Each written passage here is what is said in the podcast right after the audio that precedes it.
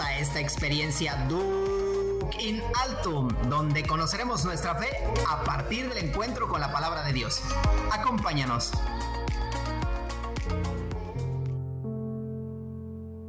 Señor, danos siempre de este pan. Bienvenidos a esta sección de Lección Divina de tu programa favorito, Duc in Altum. Dispongamos nuestra mente y corazón para alimentarnos de la palabra de Dios. Comencemos. Nos ponemos en la presencia del Señor en el nombre del Padre y del Hijo y del Espíritu Santo. Amén.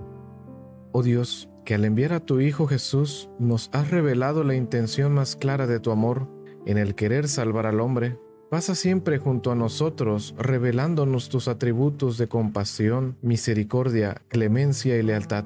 Espíritu de amor, ayúdanos a progresar en el conocimiento del Hijo para llegar a la posesión de la vida. Haz que meditando tu palabra en esta fiesta podamos descubrir con más conocimiento que tu misterio, oh Dios, es un canto de amor compartido. Tú eres nuestro Dios y no un Dios solitario. Eres Padre, fuente fecunda. Eres Hijo, palabra hecha carne. Amor vecino y fraterno. Eres Espíritu Santo, amor hecho abrazo. Amén. Muy bien, queridos hermanos, en este domingo celebramos el Domingo de la Santísima Trinidad. Esta fiesta es una fiesta movible, es decir, que va a depender de cuándo termine el tiempo de Pascua. Esta fiesta siempre la celebraremos el domingo después del día del Pentecostés. El día de hoy se nos propone meditar el Evangelio según San Juan, en el capítulo 16, versículo del 12 al 15. Así que nos disponemos para iniciar con nuestra lección divina este día Pedimos al Señor que nos permita escuchar su palabra. Por eso en este primer momento de la lección, ya que hemos buscado nuestro texto, lo dejamos a un lado y nos concentramos con escuchar su palabra. Ya después tomaremos cada uno nuestras escrituras para releer y leer el texto. A continuación, leeré el Evangelio según San Juan. Gloria a ti, Señor. En aquel tiempo, dijo Jesús a sus discípulos, Aún tengo muchas cosas que decirles, pero todavía no las pueden comprender. Pero cuando venga el Espíritu de verdad, Él los irá guiando hasta la verdad plena, porque no hablará por su cuenta, sino que dirá lo que haya oído y les anunciará las cosas que van a suceder. Él me glorificará, porque primero recibirá de lo mío lo que les vaya comunicando. Todo lo que tiene el Padre es mío, por eso les he dicho que tomará de lo mío y se los comunicará a ustedes. Palabra del Señor. Gloria a ti, Señor Jesús. Este es un momento para que nosotros leamos y releamos el texto. Recuerden, queridos hermanos, que este primer momento de la lección es qué dice el texto en sí mismo. Puedes hacerle preguntas al texto, quiénes aparecen, qué sucesos, qué verbos. Todavía no es el momento de contestarlas. Para eso tendremos la meditación. A continuación, leeré el siguiente comentario para que nos sirva en nuestra meditación. Después del tiempo pascual que concluyó el domingo pasado de Pentecostés, la liturgia ha vuelto al tiempo ordinario pero eso no quiere decir que el compromiso de los cristianos deba disminuir. Al contrario, al haber entrado en la vida divina mediante los sacramentos, estamos llamados diariamente a abrirnos a la acción de la gracia divina. La solemnidad de hoy, Domingo de la Santísima Trinidad, en cierto sentido recapitula la revelación de Dios acontecida en los misterios pascuales, es decir, muerte y resurrección de Cristo, su ascensión a la derecha del Padre y la efusión del Espíritu Santo. El Evangelio nos hace subir todavía una comprensión más profunda. Nos habla de la admirable intercomunicación que existe entre las tres personas divinas. El Padre nos ha enviado a Cristo, que está íntimamente unido a Él. Todo lo que tiene el Padre es mío. Y los dos nos envían al Espíritu para que nos lleven a la plenitud de la verdad. Después Jesús explica las modalidades con las que el Espíritu Santo interpreta la vida y la historia humana. Ante todo, manifestando su gloria, lo que quiere decir que tomará de lo suyo, más específicamente de lo mío. Quiere decir que el Espíritu Santo toma de Jesús el mensaje, toda cosa pronunciada por él.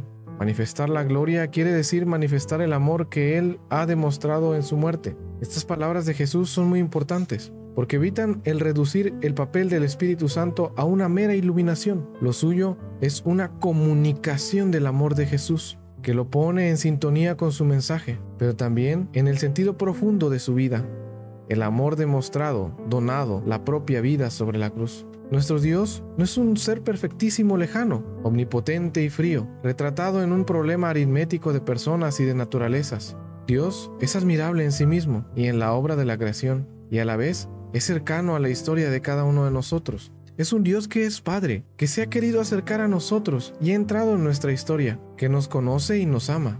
Un Dios que es Hijo, que se ha hecho hermano nuestro, ha querido recorrer nuestro camino y se ha entregado por nuestra salvación. Es un Dios que es espíritu y nos quiere llenar en todo momento de su fuerza y de su vida. Dios es un Dios cálido. La escritura se preocupa más de decirnos cómo actúa ese Dios que cómo podemos entender el misterio de la unidad y la Trinidad. Es el Dios viviente y cercano. Pablo nos dice que el amor de Dios ha sido derramado en nuestros corazones con el Espíritu Santo que se nos ha dado. Hoy no es un día para intentar explicar el misterio de la Trinidad, sino para recordar cómo ha actuado y sigue actuando Dios en nuestro bien y cómo toda nuestra vida está marcada y orientada por su amor. La Trinidad Divina, en efecto, pone su morada en nosotros el día del bautismo. Yo te bautizo, dice el ministro, en el nombre del Padre y del Hijo y del Espíritu Santo. El nombre de Dios en el cual fuimos bautizados lo recordamos cada vez que nos santiguamos. El teólogo Romano Guardini, a propósito del signo de la cruz, afirma, lo hacemos antes de la oración, para que nos ponga espiritualmente en orden, concentre en Dios pensamientos, corazón y voluntad. Lo hacemos después de la oración, para que permanezca en nosotros lo que Dios nos ha dado. Esto abraza todo el ser, cuerpo y alma. Todo se convierte en consagrado en el nombre de Dios uno y trino. La presencia de Dios está en cada momento de nuestra vida y de nuestra acción litúrgica. En la celebración de la Eucaristía, al principio nos santiguamos en el nombre del Padre. El presidente nos saluda en su nombre y al final nos bendice también en el nombre de Dios, Padre, Hijo y Espíritu Santo. Durante la misa cantamos el Gloria o recitamos el Credo, siempre centrados en las actuaciones de las tres personas divinas. Y el sacerdote, en nombre de la comunidad, siempre dirige la oración al Padre por medio de Cristo y en el Espíritu. En la doxología o alabanza final de la plegaria eucarística, dice solemnemente cuál es la dirección de toda nuestra alabanza. Por Cristo, con Él y en Él, a ti Dios Padre Omnipotente, en la unidad del Espíritu Santo, todo honor y toda gloria.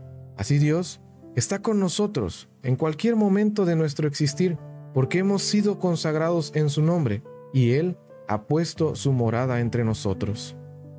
A continuación, puedes dar respuesta a esas preguntas que te han surgido a partir de la lectura del texto y responder a la pregunta fundamental. ¿Qué me quiere decir Dios hoy? Yo te diré las siguientes preguntas para que te sirvan para tu meditación. ¿Somos conscientes de la presencia de Dios en nuestras vidas?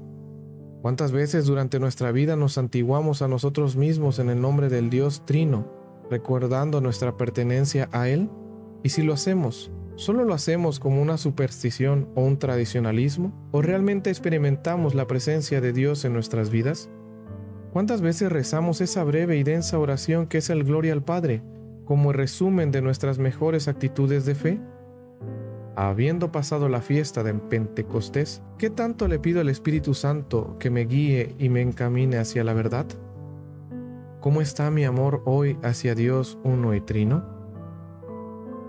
Pasamos ahora al momento de la oración, y es responderle a Dios, es decir, ¿qué me ha hecho decir el texto? Recordemos que la oración más bella y más pura es la que brota del corazón.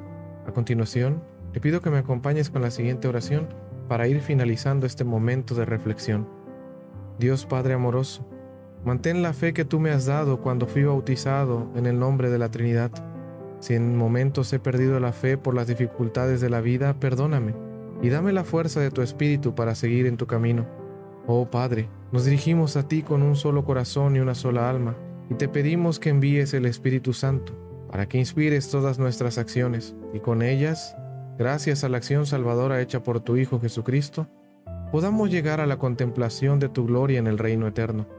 Oh Padre, lleno de amor, renueva nuestra fe en el reino que Jesús ha venido a proclamar y encarnar sobre la tierra. No permitas que nos dejemos dominar por la desilusión y vencer por el cansancio. Que nuestras comunidades sean una levadura que haga crecer en la sociedad la justicia y la paz que brota de ti. Amén. Por último, pasamos este momento de contemplación. Recordemos que es cómo Dios ve mi realidad y a qué estoy comprometido. Es una síntesis de toda nuestra reflexión el día de hoy. Por eso te pido que repitas esta siguiente frase conmigo. Qué admirable es tu nombre en toda la tierra. Qué admirable es tu nombre en toda la tierra. Concluimos nuestra lección divina diciendo Gloria al Padre y al Hijo y al Espíritu Santo, como era en el principio, ahora y siempre, por los siglos de los siglos. Amén. Gracias por acompañarnos en esta lección divina. Los esperamos en el siguiente episodio y recuerda, Laudetur Jesus Christus. Alabado sea Jesucristo. Hasta la próxima.